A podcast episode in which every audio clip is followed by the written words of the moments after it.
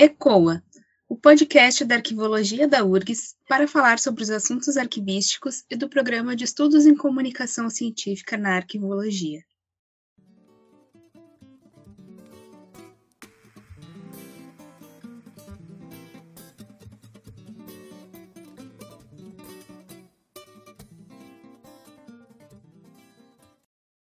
Eu sou a Juliana Horta. E eu sou a Kátia Celistre. Juntas iremos mediar o episódio de hoje. Esse é o sétimo episódio da série Lumière, um projeto que traz para o podcast a arquivologia através dos filmes, seriados e documentários. E se você é nosso ouvinte e tem algum filme, documentário ou série que você queira nos sugerir para analisar aqui no Lumière, encaminhe suas sugestões pelas nossas redes. Bom, e hoje nós estamos gravando no dia 20 de outubro e hoje é dia do arquivista, né? E para comemorar essa data, nosso episódio de hoje é sobre os aspones. Né? E para comemorar, enriquecer nesse, né, nosso debate, nós convidamos a Helena Catani para discutir esse assunto com a gente. Olá, Helena, seja muito bem-vinda. Gostaria que você se apresentasse brevemente para os nossos ouvintes e falasse sobre a tua trajetória profissional. Oi, Gurias, muito obrigada. Não é nenhum convite, né? Porque eu, sendo bem cara de pau, eu me convidei, né?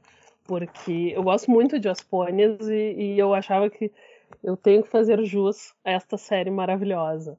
Bom, uh, me apresentando então, eu vou começar me apresentando dizendo que eu sou arquivista, porque talvez depois, no final do episódio, eu tenha que dizer que eu sou historiadora só né? Porque as pessoas podem se ofender com a minha opinião sobre os aspones, então, né? Eu sou historiadora, arquivista, sou mestre em história, toda a formação pela URGS.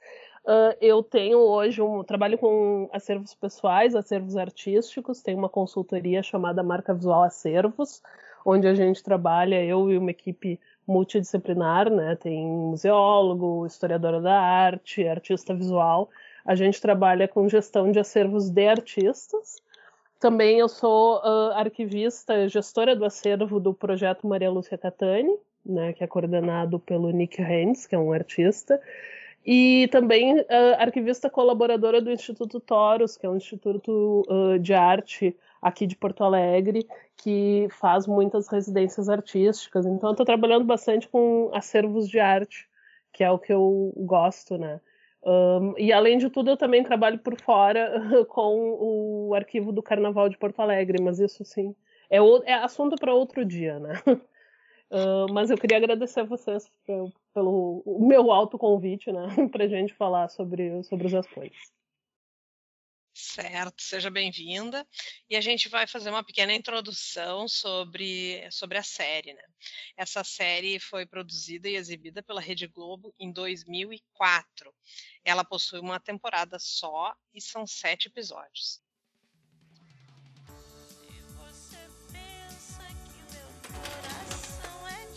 papel, não vá pensando.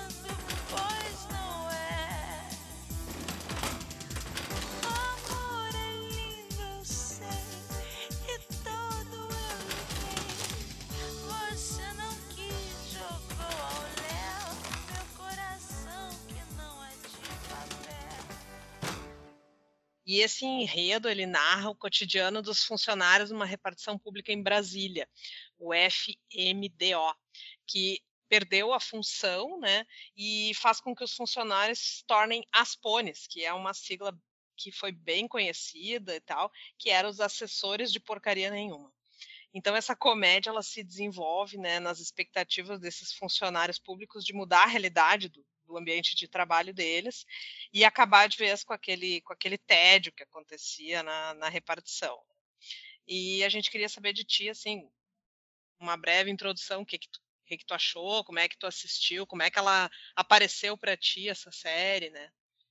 Eu me lembro que eu, eu vi quando saiu, né, de, na virada de 2004 para 2005, porque eu não sei se a Globo ainda faz isso, mas no final do ano geralmente novembro, dezembro, na primeira metade dos anos 2000, da primeira década dos anos 2000, eles faziam uh, séries temáticas, uh, minisséries, filmes especiais uh, de final de ano, que sempre culminava com o show do Roberto Carlos na noite do dia 25, 26, alguma coisa assim.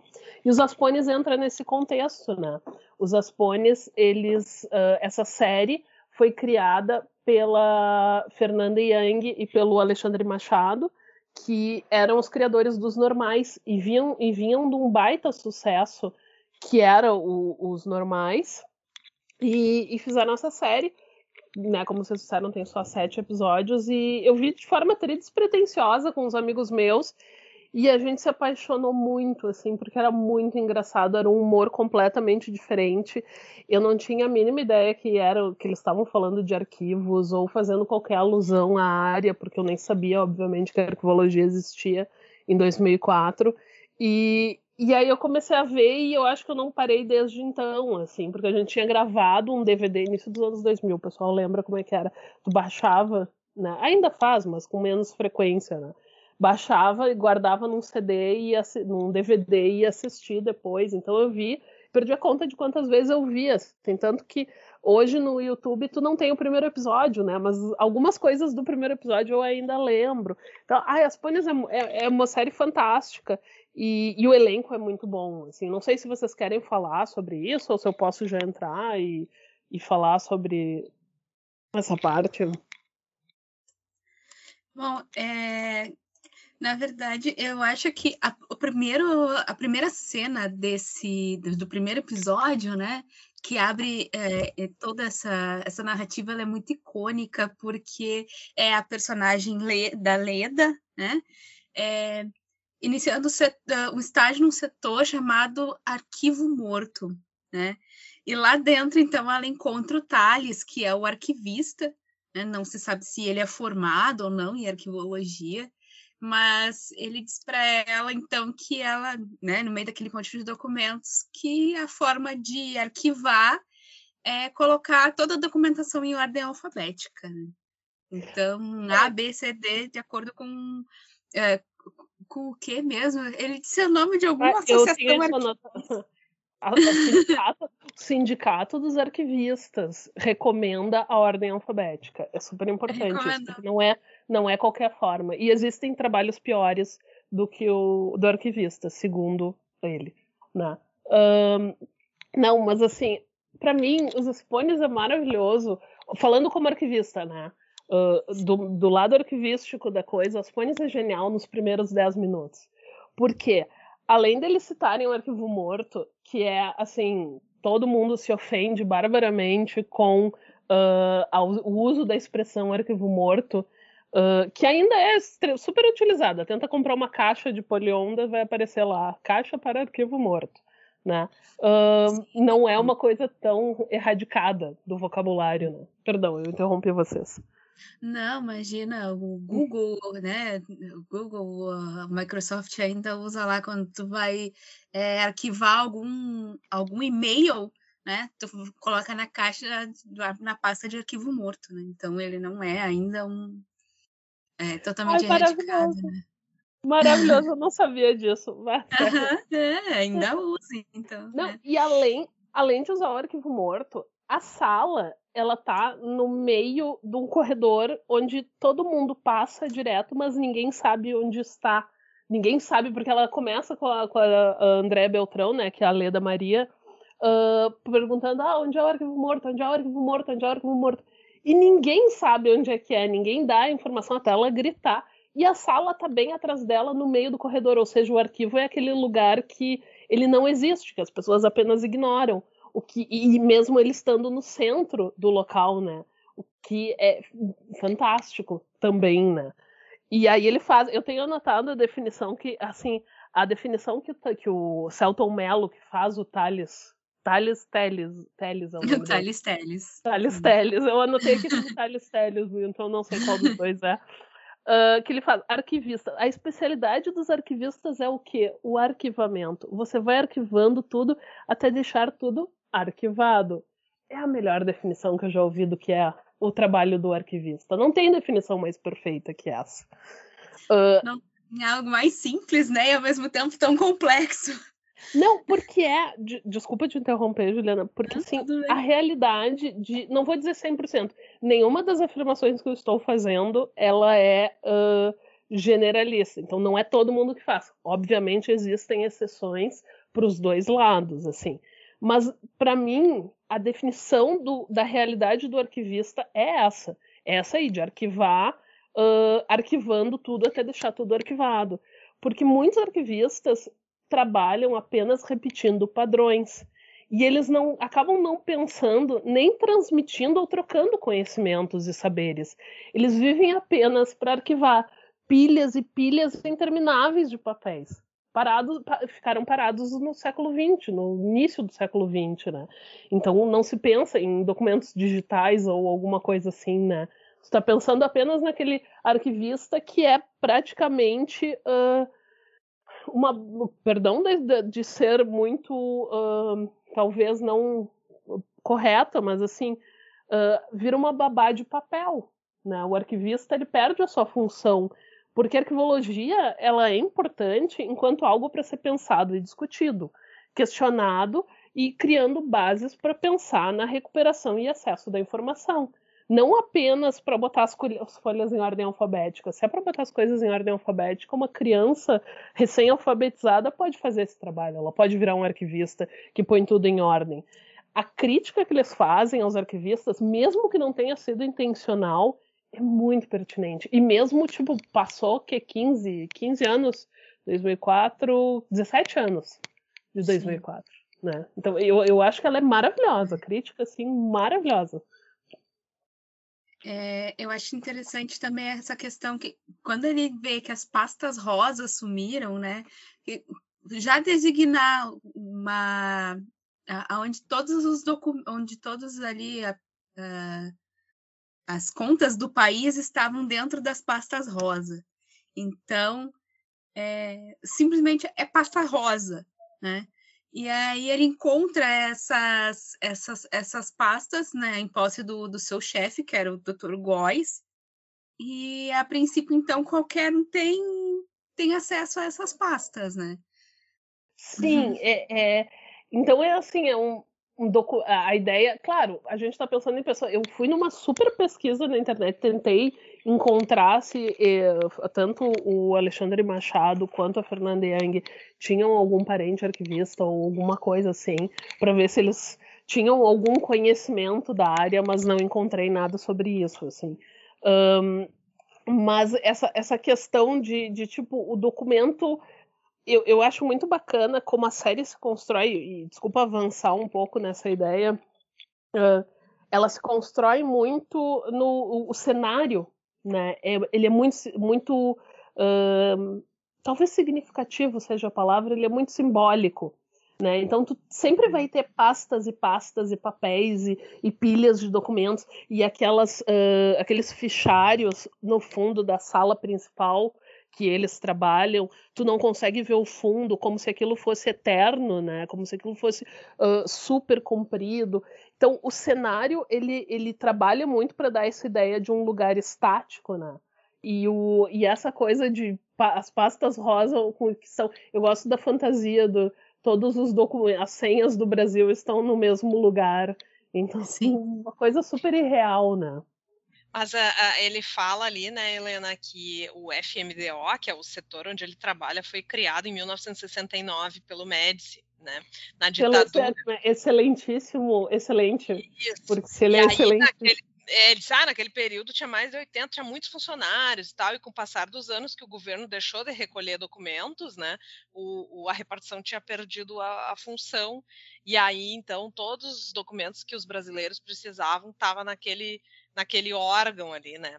Eu acho que eu achei isso muito emblemático, né, com relação a até a, a, a, o contexto histórico, né, que foi a ditadura, né, ali na década de 70, né, e, e o controle do governo, né, pelos cidadãos controlados pelo governo e fichados, né, então eu, eu acho que aquilo ali tem um pouco é, da vivência dos, dos autores, tanto a Fernanda Young, talvez, né, a gente não, não conheço muito a a, trajetória dela com relação a isso, mas pela idade ela provavelmente passou por isso aí também.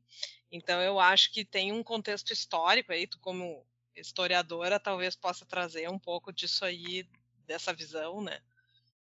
Pois é, isso aí é uma coisa que eu, eu acho que a série ela, ela se outro ponto, mais um ponto positivo para os inúmeros pontos positivos que ela tem, uh, ela traz muito a realidade do funcionalismo público uh, de Brasília, genérico e super uh, super estruturado. Então tu tem esse, esses órgãos que foram criados em governos que não existem mais, mas se mantêm por uma falha do sistema eles não foram incorporados a outros lugares, viram esses lugares de lugar nenhum, com funcionários ali que estão ali por estar ali, né?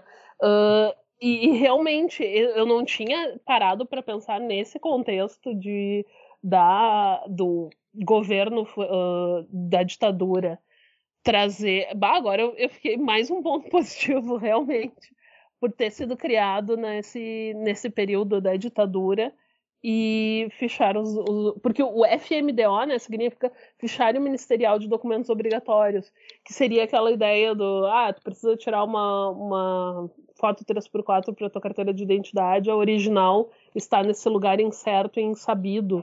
Uh, esses documentos que a gente pre quer dizer, 2004, né? Sempre trazendo a ideia para 2004, que se preenchia a mão em 2004 e se enviava pelo correio para receber outro documento, uh, ou que tu entregava em algum órgão público e esse órgão público levava para um lugar, para um lugar mágico que recebia todos esses documentos e guardava-os eternamente. Então, realmente é uma é, é algo a se pensar. E o que eu acho interessante também da, que esse início da série dá esse contexto, né?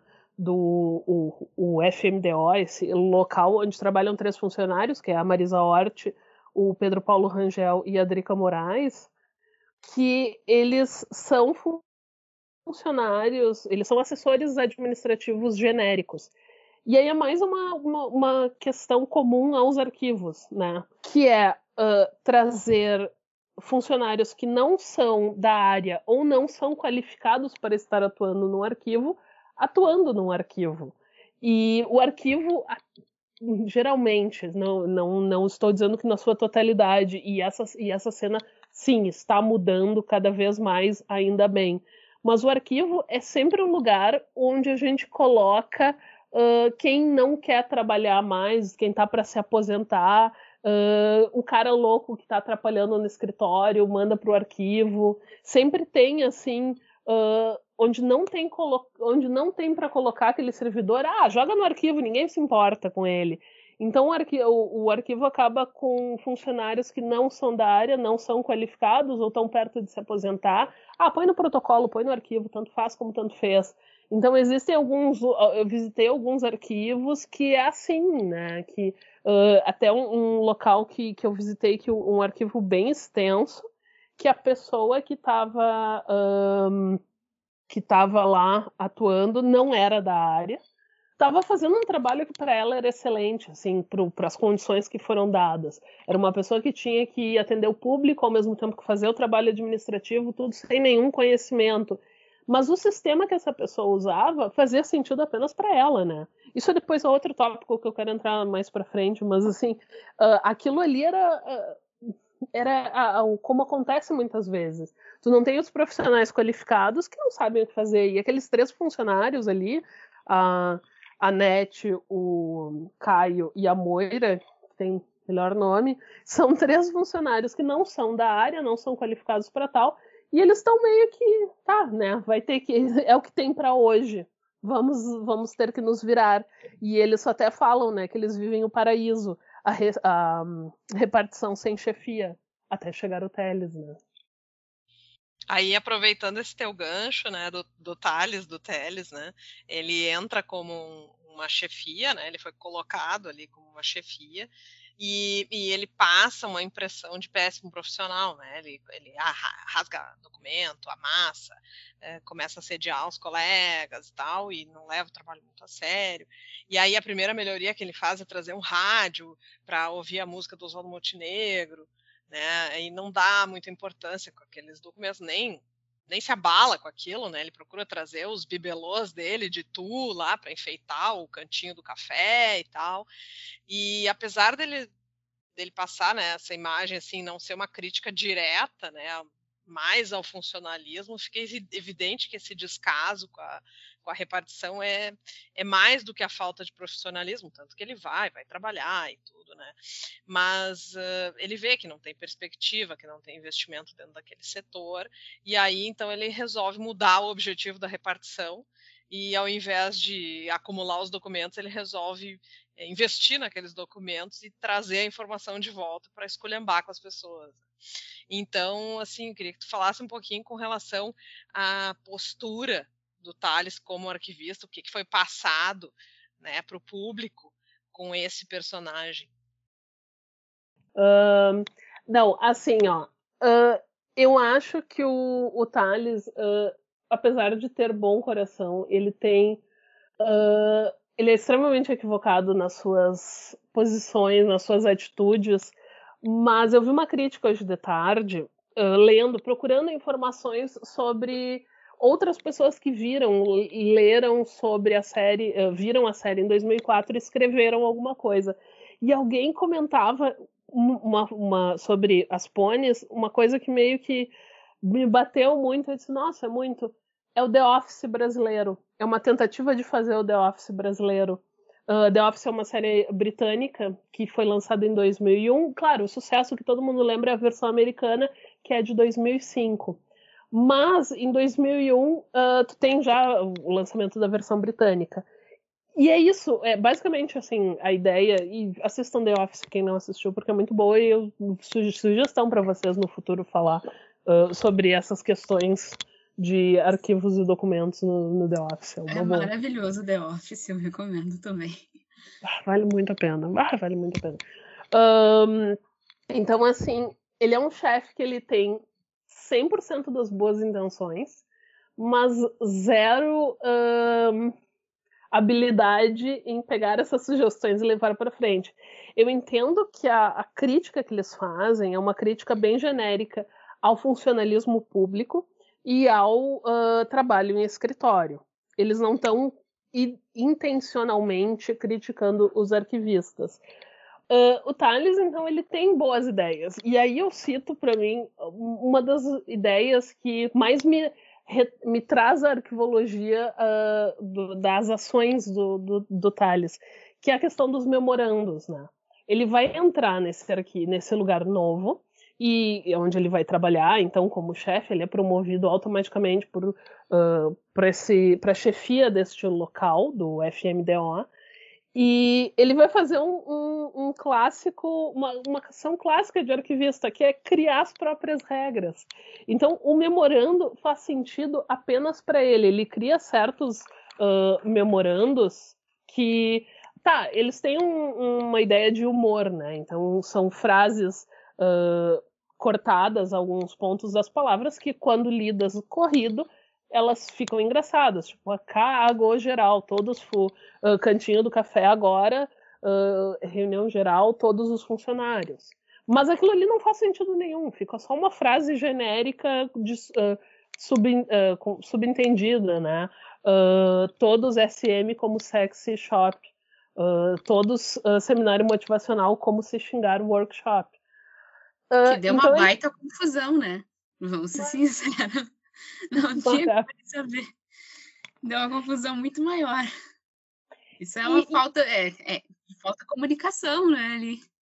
Exatamente isso que acontece muitas vezes. Arquivistas que criam o próprio sistema. A Nobrad, a ISADG ou outras normas técnicas, elas servem para quê? Para limpar o chão, que não é, né? elas servem para dar parâmetros para que um arquivista trabalhando numa instituição uh, ou num conjunto documental em Porto Alegre, em Santa Maria, em Brasília ou em Belém do Pará possam entender pelas mesmas regras. Então, isso esses problemas de comunicação que eles vão se acentuando à medida que os episódios vão passando, eles vão se tornando mais frequentes e mais, mais engraçados, obviamente, né? Eles mostram muito aquela clássica do, do arquivista que quer inventar a roda. E essa frase foi dita exatamente para mim uma vez que eu estava conversando com, uh, com uma arquivista de uma instituição e uma instituição de arte na Califórnia. E eu estava conversando com ela e estava explicando uma coisa que eu queria fazer, assim, essa coisa recém-formada. Eu, eu queria estar tá inventando a roda. E ela me disse: Olha, tudo que tu está fazendo, tu está descrevendo a ISAD-G para mim. E tu não quer, tu, tu, quer inventar a roda, mas a roda já foi inventada. E aí eu me dei conta, bah, que bobagem que eu estava fazendo, né? Então é muito isso, assim, existe no, existem normas para serem seguidas. Uh, talvez elas não se encaixem 100% perfeitamente no, no, no que a gente está trabalhando, mas elas precisam ser seguidas porque no momento que a gente sai desse ambiente, sai desse arquivo, ele precisa ser entendido para outras pessoas. Então, quando ele fala do todos SM como sexy shop, os funcionários entendem como uma coisa completamente diferente. Eles entendem que tem alguma coisa a ver com sadomasoquismo, o que não é mas é a, a, as falhas na comunicação. Então, aquilo que faz sentido para ele não faz sentido para os outros. Isso, assim, eu, eu, acho que esses primeiros 10 minutos da série, onde ele define a arquivologia com perfeição. Arquivologia não, perdão, as arquivistas. Uh, e esse, essas falhas de comunicação são pontos assim que aproximam onde eu, onde eu vejo que aproximam mais a área e que mostram com muita precisão alguns erros que 17 anos depois ainda se comete, né?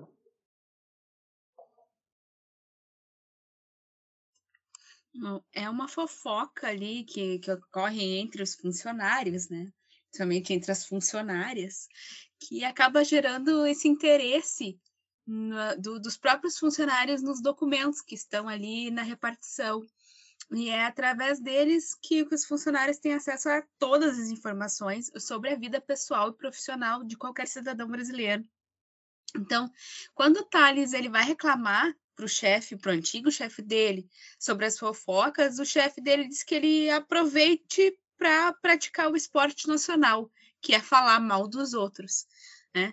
Então, o Thales faz uma cerimônia toda e troca o nome da repartição. Né? FMDO continua a sigla, mas agora passa a ser o falar mal dos outros. E muda até a função do, do órgão, né? Que vai ser, passa a servir para esculhambar as pessoas que merecem ser esculhambadas. Né? E isso, então, motiva os funcionários, dá uma motivação para os funcionários é, fazerem alguma coisa dentro do, da repartição. Né?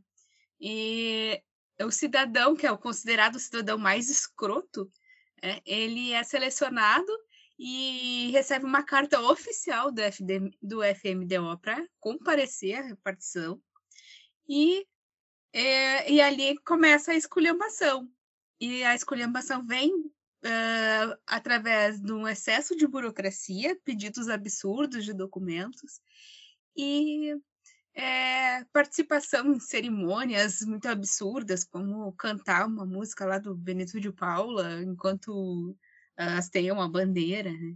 Isso tem muito a ver, né, Helena, com, com esse trabalho em equipe, essa produção de, de documentos, essa, essa questão de ter uma motivação mesmo para trabalhar, apesar de terem mudado toda a proposta do toda a função do, do da, da da, do, do lugar, né? Da repartição.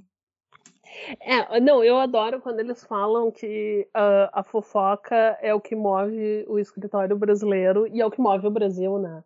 E uhum. Ai de quem diga, não, eu não gosto de fofoca. Uhum, tá, uhum, me engana que eu gosto. Todo mundo tem um pezinho na fofoca ali, gosta de saber um pouco sobre a vida alheia. Um, mas eu gosto dessa parte quando se descobre o que é o, o FMDO, né? Que é um grande nada, é um local aleatório que guarda documentos aleatórios. A gente está pensando num contexto, e aí eu acho, só, só para fazer um contexto do, do, do, momento que a série é apresentada, né? Como era essa. como eram vistos os arquivos naquele momento, talvez, pensar dessa forma. A gente está falando de um mundo pré-digital e pré-LAI, né? A lei de acesso à informação ela é apenas em 2011 que ela vai surgir. Então, 2004 ela ainda é um sonho distante. Tudo bem, a gente tem a lei de arquivo lá de 91, a lei dos arquivos de 91, mas mesmo assim ela não tem a força que talvez ela tenha hoje em paralelo com, com a lei, né? Os documentos oficiais para a opinião pública, eles eram um grande nada. Eles existiam por existir, aquela burocracia burra da, do funcionalismo público que existia, né? Hoje, uh, 2021, a gente tem uma consciência, não apenas os arquivistas, mas talvez um pouco maior, o, público em geral, tem a consciência que o documento tem um caráter probatório muito, muito, muito forte, né? Uh, porém, se a gente voltar no tempo, a máxima talvez não, não, não fosse a mesma. E aí, uh, se, aí eu fui atrás do contexto do quão uh, extenso era esse mundo arquivístico em 2004, né? Em 2004, uh, a gente tinha apenas nove cursos de arquivologia no Brasil. E todos, fora a Federal da Bahia, todos eram na região sul e sudeste, né? Federal de Santa Maria, Unirio, uh, Federal Fluminense, UNB, uh, Federal da Bahia, UEL uh, em Londrina, UFES no Espírito Santo, a URGS e a Unesp em Marília. Hoje, a gente tem 16 presenciais e um EAD, né? Então, praticamente dobra esse número. E, e, hoje tu tem essa consciência maior do que um, de, do que é a arquivologia, da importância da arquivologia, da, da importância do documento. Tem a LAI que ela não ela existe, claro, auxilia muitos arquivos na, na, na recuperação da informação e tudo, tu tem arquivistas muito mais presentes nesses uh, locais, nos não apenas nos arquivos, mas também trabalhando na no contexto das instituições, no contexto administrativo das instituições, o que não tinha em 2004 não era tão forte, né? Então é preciso entender isso como esse arquivo é um grande nada e por isso eles vão uh, fazer justiça com as próprias mãos, talvez. Uh, eu acho que a série estava num momento, eu, o momento que o Brasil vivia dava para fazer esse tipo de humor. Hoje, claro, muitas piadas, vamos ser honestos, muitas piadas envelheceram muito mal, né? Uh, mas tem algumas ainda maravilhosas. Todo o humor feito com, as, uh, com, com o Thales ser um chefe legal, mas ao mesmo tempo perseguir aleatoriamente uma funcionária, que é a Drica Moraes, assim, por nada é uma coisa, um, que existe, óbvio, no mundo real existe, mas tem algumas piadas que são muito engraçadas ainda, né? E quando vocês falaram dessa questão de da questão ética de esculhambar a vida de pessoas que são escrotas apenas por elas serem escrotas por critérios criados pelos próprios uh, funcionários ali, pelos próprios uh, membros do FMDO, Uh, pós uma questão que eles até vão falar muito por cima, num episódio que é a questão da ética, moral, imoral, amoral. Uh, eles vão entrar, mas obviamente por outros motivos, né? Mas é uma questão que eu acho importante levantar, que eles levantam uh, e que eu acho importante anotar, que vocês, que, que tu, Juliana, falaste, é muito essa questão de o arquivista como dono da informação, né? Então, uh, a forma como eles uh, recebem, eu acho que ali é o Gabriel Braga Nunes, né, o ator que aparece, o primeiro escroto a ser esculhambado. É o Daniel, Daniel Dantas. Daniel Dantas foi o primeiro, ah. depois o Gabriel Braga Nunes. Ah, tá. Tá, mas o Gabriel Braga Nunes aparece, tá? Não tô ficando é. louca. Não, não, ele era o segundo, até acho que ele era um é, namorado. É que um era. É que o, Caso da lenda. Um, é era o é, perseguidor de ambulâncias, porque assim ele conseguia passar por todas as, as sinaleiras, e o outro era o colocador de troço para fora. É, que era o caso da Leda Maria. É, e assim foi muito aleatório. Esse segundo caso ele é bem aleatório, porque ela encontrou ele num bar e resolveu esculhambar ele utilizando né, da, do poder que ela tinha ali de ter acesso aos documentos pessoais dele, né? E a, isso que tu trouxe, Helena, da questão do controle da informação pelo arquivista, né, dele se sentir empoderado com essa com essa informação, isso aí também fecha um pouco também com a questão das normas, né? Porque às vezes tu entra numa determinada instituição, num determinado arquivo, que só o arquivista sabe encontrar o que tem ali dentro. E aquela informação é tão sigilosa, ela é tão secreta, ela é tão codificada que se o arquivista tem uma dor de barriga e não aparece para trabalhar, ninguém acha a informação, porque ela está determinada num espaço e tempo desconhecido, né? Então, isso fecha bastante com as normas, né? E com a questão de organização que tu, assim como tu estás, tu não estás, né? Tu, tu naquele momento tu és o responsável, mas no outro dia tu pode não ser. Então, quem vem depois de ti é, é precisa ter acesso, precisa conhecer para poder recuperar aquelas informações que estão ali, né? É, exatamente isso, assim, que, que me, não me, que me chamou a atenção. Quando ele começa a vir com os memorandos, é muito isso. E essa questão ética de ser o dono da informação. Então, assim, ali uh, eles têm acesso a informações pessoais. Uh, claro, ainda não existe a Lei Geral de Proteção de Dados. Tudo isso é uma coisa muito nova, que até talvez não, não seja realidade de alguns locais de alguns arquivos atuais no Brasil, não sei. Mas um, essa questão ética, a forma como ele se aproxima, como eles uh, tratam o público, mostra muito esses que é o que o Caio fala, né, quando o Talhas vai falar sobre ah, me lembra aquela música do Caetano Veloso, ah, enquanto os homens exercem seus poderes poderes. Não, aí ele cita uma música completamente aleatória. Um, mas é isso, é os pequenos poderes que são atribuídos às pessoas e aí elas, por trabalharem num arquivo, elas acham que elas são donas daquele conjunto de documentos e as informações ali contidas, e essas informações contidas uh, só podem ser liberadas ao bel prazer do arquivista ou do uh, servidor que está ali. Isso é, é muito irritante porque uh, entra muito na questão ética que eu acho ainda que a gente não aborda com tanta uh, com tanta ênfase quanto a gente deve abordar na arqueologia. Uh, claro, eu, eu, tenho um pouco de, de um viés por trabalhar com arquivos pessoais, né? De ter um cuidado muito grande nessa questão ética de não falar sobre os arquivos ou sobre as informações que se encontram ali nos arquivos. Isso é uma coisa que na, na marca visual acervos que a gente trabalha muito, é sempre ter um contrato de sigilo com o cliente para não divulgar informações sobre muitas vezes as pessoas por questões suas elas são muito privadas enquanto a, a forma como o acervo está condicionado as informações que tem ali as obras, uh, falando de artistas mais especificamente, né?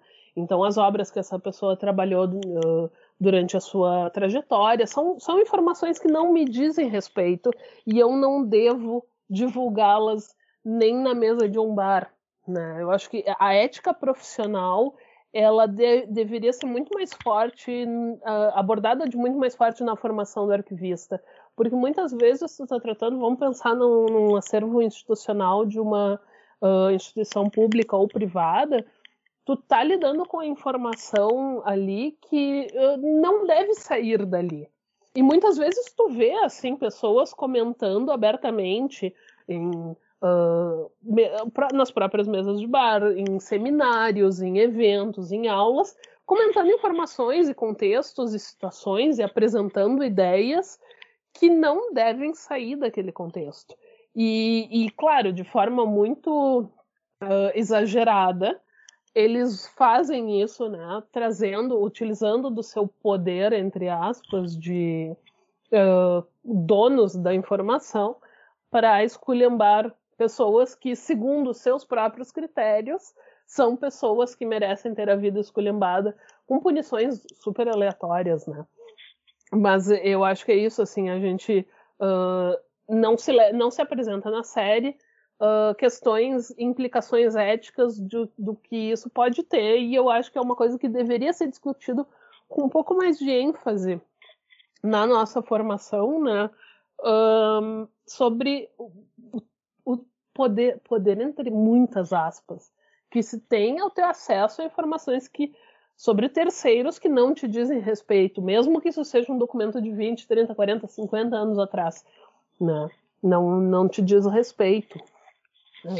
É, aí com relação a isso também a gente pode puxar o gancho né, lá para o último episódio que tem aquela festa de confraternização, né? Liberam a criatividade deles, aspirando o fungo primordial das gavetas lá, e aí eles têm uma ideia super brilhante e a Moira então resolve catar todas as fotos 3x4 dos, uh, dos cidadãos e devolver é, para cada um deles a sua foto original 20 anos depois, 30 anos depois, né? E aí ela queria mostrar como que as pessoas tinham melhorado, mudado ao longo do tempo e elas para ela, elas ficarem felizes e tal. E aí essa iniciativa dela eh, fez a popularidade do governo aumentar e o, e o chefe, então, é, alçou ela superintendente né, do FMDO. Aí a Moira disse que não tinha tinha condições e tal, e, e então ela disse, disse né, retirar os documentos do arquivo, que era um ato responsável, e, e a gente relacionou muito isso com a LGPD, né? Com a questão dos dados sensíveis, tal, que tu já tinha também comentado, né? Que isso aí naquela época nem passava pela cabeça, mas é, tudo se relaciona, né? A questão é, do acesso a essa informação privilegiada, né? a informação de cocheira, digamos assim, e, e dados sensíveis, e imagem, tudo isso, né? E, e, essa tua questão também de acervo de, de artista passa pelo direito autoral, né? Toda a questão de divulgação e tal. Então acho que tem muita coisa ainda, né, pra gente. Sim, galgar. não, e ainda, Exatamente. E aí eu tinha aqui anotado outra coisa que quando eu assisti e me dei conta, que se a gente trouxer essa, questão ética para o funcionalismo público, né, a estruturação do SEI, se a gente pensar, o SEI é o Sistema Eletrônico de Informação, se eu não me engano, todo mundo chama de SEI, todo mundo sabe que eu, tô, que eu sei, né? então, o SEI, ele libera muito acesso a questões privadas, porque se eu preciso tirar férias, uh, dependendo de como eu abro esse processo, as características que, que tem, o meu colega vai saber que eu tirei férias ou que eu tirei uma licença médica, que eu abri um processo para tirar uma licença, ou e, e aí tu perde um pouco a tua privacidade. Claro, a gente sabe todos os problemas de criação que foram uh, que, que existem, criação e funcionamento do SEI, mas muitas vezes cabe a, a um setor específico né, do, do, órgão público ao determinar o grau ou nível de privacidade, né? E como muitas vezes não aí não apenas os arquivistas, mas o funcionalismo como um todo uh, não se tem uma formação ética muito forte de não vou mexer. Todo mundo é um pouco fofoqueiro, né? Isso acaba gerando um, um, problema. Eu não quero que meu colega saiba que eu estou tirando uma licença médica, mas eu não tenho nada que eu possa fazer, porque no SEI, a forma como o processo corre, ele pode simplesmente botar, clicar ali e abrir. Então, isso é um problema muito grande que existe, né? E, e o compartilha, compartilhamento e, uh, de informações e documentos acaba gerando uma, uma questão ética muito forte, né? É, é, é, muito complicado isso. Isso que eu não conheço, conheço pouco e nada da, dessa lei geral de proteção de dados. Eu sei que ela existe e que ela é importante. Muito além disso, não, não fui atrás, mas é preocupante, né? É por isso que a gente tem que usar o, a gente tem que usar máscara, a gente tem que usar, né, para não aspirar aí o fungo primordial e acabar fazendo bobagem. Eu nunca tinha ouvido falar em fungo primordial, gente, isso foi a primeira vez. Que dá barato em Mas tem, tem, o famoso fungo rosa, hein? O fungo rosa. É ah, existe o fungo primordial. rosa. O fungo rosa é. já tinha. Ah, será que esse é o fungo primordial, o fungo rosa? Fica aí o questionamento, né? Bom, e assim, falando nessas questões, né, de, bom, eles não usam luva, não usam máscara, não usam nada para manipular aqueles documentos, né? E o ambiente uh, como um todo, ele é muito precário. Né? É, o ambiente ali organizacional, é, todos os documentos são mal condicionados, tem aquelas pilhas de papéis, os maços em papel pardo, que é muito comum a gente encontrar é, em arquivos, né? Que tem uma documentação antiga, é, esses maços de papéis pardos, enrolados em papéis pardos, fora aquele, aqueles corredores infindáveis, né, de arquivos de aço. E muitas dessas isso mostra muito também é, o descaso né do do poder público em relação aos documentos. Pode ver ali que o prédio da repartição ele é sujo, ele é mal cuidado, os banheiros têm cheiro, né? Um cheiro azedo, né? Como, como eles dizem, né? E também a explosão do ar-condicionado é a maior prova ali de que aquele prédio não tem manutenção há muito tempo. Isso é uma crítica bem interessante, na verdade, né, Helena? Sobre é, a conservação do, do, dos acervos, uh, dos arquivos e até mesmo do, do, próprio, pé, do próprio prédio. Né? Ah, não, isso assim é, eu, eu, ressalto novamente, né? O cenário, a construção do, da cenografia dessa série, ela é muito, muito bem feita, porque tu tem 15, 17 anos, né? Passou. E hoje eu consigo ver que existem locais assim. Uh, na época eu pensava ah, apenas uma repartição pública genérica aleatória. Hoje eu digo, não, aquilo ali é um arquivo, com certeza. Claro, a realidade está mudando, ótimo, ainda bem, a maioria dos locais não é assim, mas muitos ainda existem. Uma vez eu fui visitar um, um arquivo numa prefeitura e, e, perguntei: ah, onde é que é o arquivo? Aí me apresentaram o, o arquivo, mas era uma sala muito pequena. Eu disse: ah, ué, onde é que está o, o arquivo da cidade inteira? Era uma cidade centenária. O arquivo todo da cidade todo fica aqui? Não, não, não, fica nesse endereço. Esses que estão aqui são da gestão atual da prefeitura. Os outros ficam no endereço tal. Ela me deu o endereço tal e eu fui ver.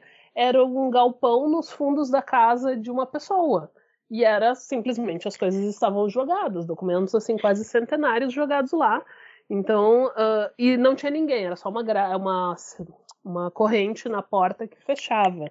Eu não conseguia entrar para olhar, mas eu fiquei muito assustada com uh, o fato dos documentos estarem ali, né? Então, não é uma realidade muito distante. Isso faz o que eu acho que uns dois, três anos que eu fui. Foi antes da pandemia. Então, uh, é uma realidade que ainda existe, né? Esse descaso. Mas o, a forma como eles constroem, não apenas o cenário, mas eu não sei se vocês deram, se deram conta, o figurino também. Eles passam os sete episódios vestindo roupas ou brancas, pretas, marrom, bege, cinza, eles se. Não sei, de novo, não sei se isso foi intencional. Se foi, figurinista de parabéns, tem que estar de parabéns, porque foi muito bem construído isso. Mas dá a ideia que são aquelas pessoas se fundem aquele local, né? Se tornam. A coisa se torna uma só. Uh, existe uma, uma simbiose com aquele local uh, de trabalho. Então, enquanto ele é uh, meio monocromático, nessas cores uh, neutras, todo, a, a, as fileiras de fichários cinza com aquelas pessoas vestindo cores cinza, marrom, nada. Não existe nem nenhum momento tu vê alguma cor, uh, um vermelho, laranja, um verde, alguma cor mais viva ao longo da série, né? Se pensar e olhar só a questão estética. Isso significa muito também de tu vender essa ideia como aquele local é um local ineficiente. EPIs, EPIs é uma coisa que nunca, eu acho que, claro, não, não me lembro da realidade de 2004, com certeza posso estar muito, e com certeza estou muito equivocado, não preciso eh, né, eh, apontar isso, mas essa questão do EPI é muito recente também, né, de ter essa consciência de que a gente precisa ter um cuidado muito grande com esse material e tal, né? Claro, existe, é importante, mas não, é tão, não era tão forte quanto é hoje. E então isso eu acho que é, que é muito interessante ver esse, essas pessoas se fundem com esse local e esse local é um local sem nenhuma personalidade. Né? É um, uma repartição genérica. Porque a crítica deles, na verdade, a crítica era o funcionalismo, e a gente vinha de, um, de uma década de 90 Vamos pensar 2004 é quando a situação está começando, a questão econômica no Brasil ela está começando a se alterar. Mas a gente vem de uma década de 90, principalmente a partir de 97, com a crise uh, dos tigres asiáticos que afetou o Brasil, que quebrou o Brasil em 97.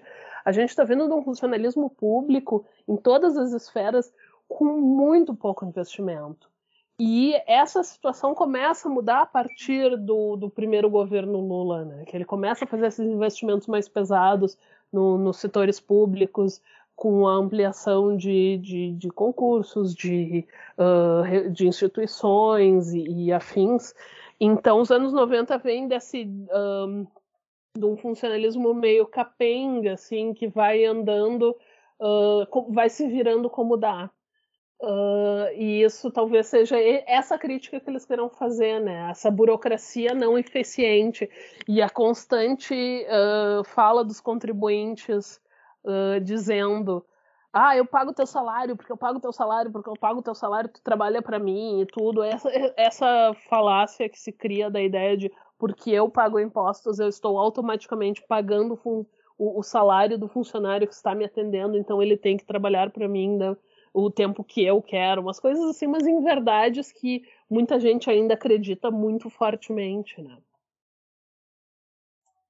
É essa questão, né, que nada do que é do serviço público funciona, né? Uh, é burocracia demais, é, é uma burocracia em excesso, e eu vi, eu até anotei aqui as espécies documentais ali que são usadas para confundir os cidadãos convocados, né? Protocolo, número num papelzinho, anexos, nada consta, atestado de bons antecedentes, comprovante de residência, certificado de reservista e até um exame de próstata no Hospital do Exército, né?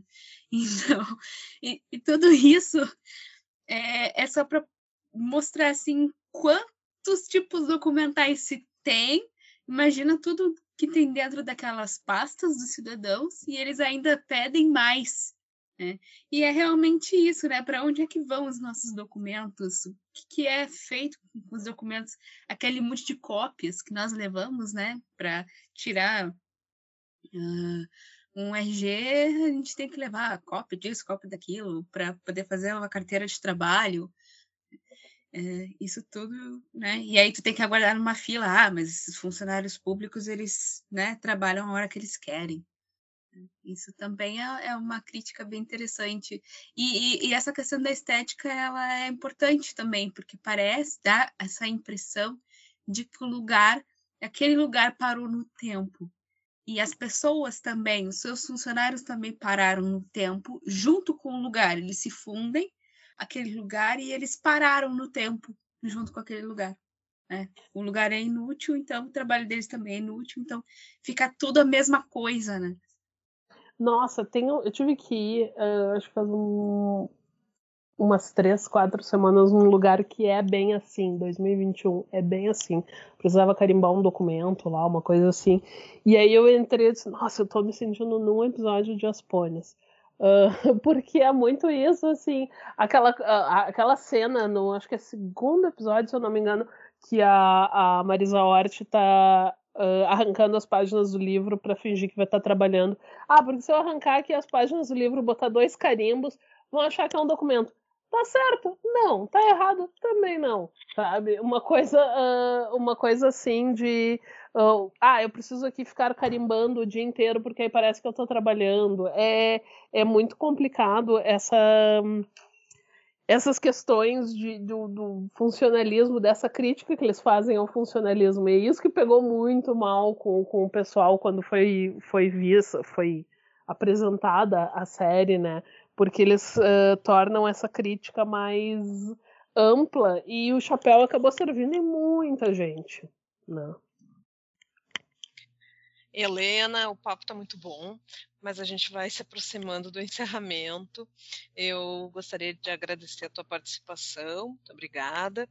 E se tu quiser deixar uma consideração final, a fala é tua. uh, muito obrigada. Eu quero agradecer vocês pelo espaço de poder falar dessa série maravilhosa que não tem no Globoplay. Isso é uma falha muito grande da, da Globo não ter isso no Globoplay, porque, uh, sabe, é, é, é, muito boa.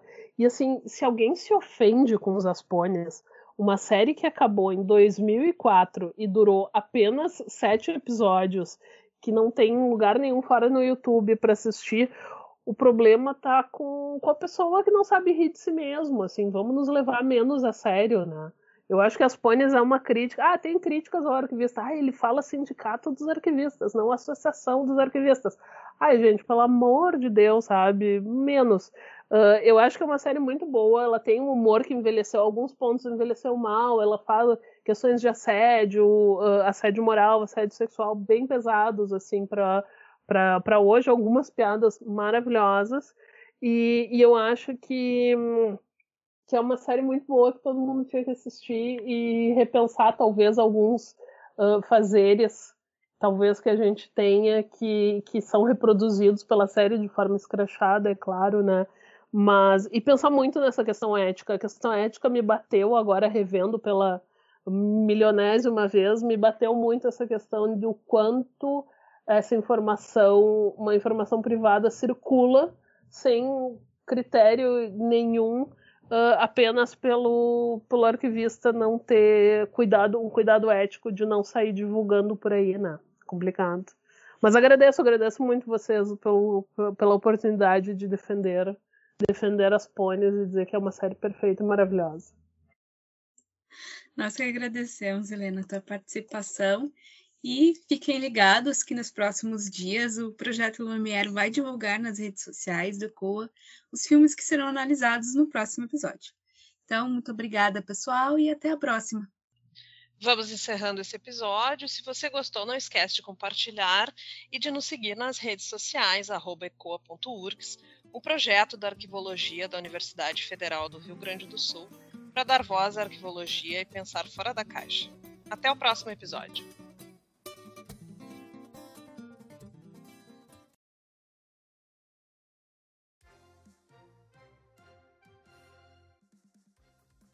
Olá, eu sou Letícia Gaiardo e trago para vocês hoje os destaques do Giro da Arquivo, edição 151, publicada na última terça, dia 26 de outubro.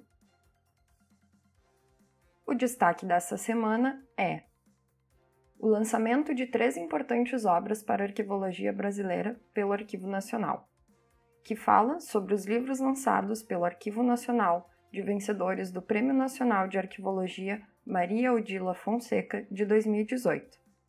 As obras lançadas são O Conceito de User Experience no Sistema de Informações do Arquivo Nacional, de Bianca da Costa Maia Lopes.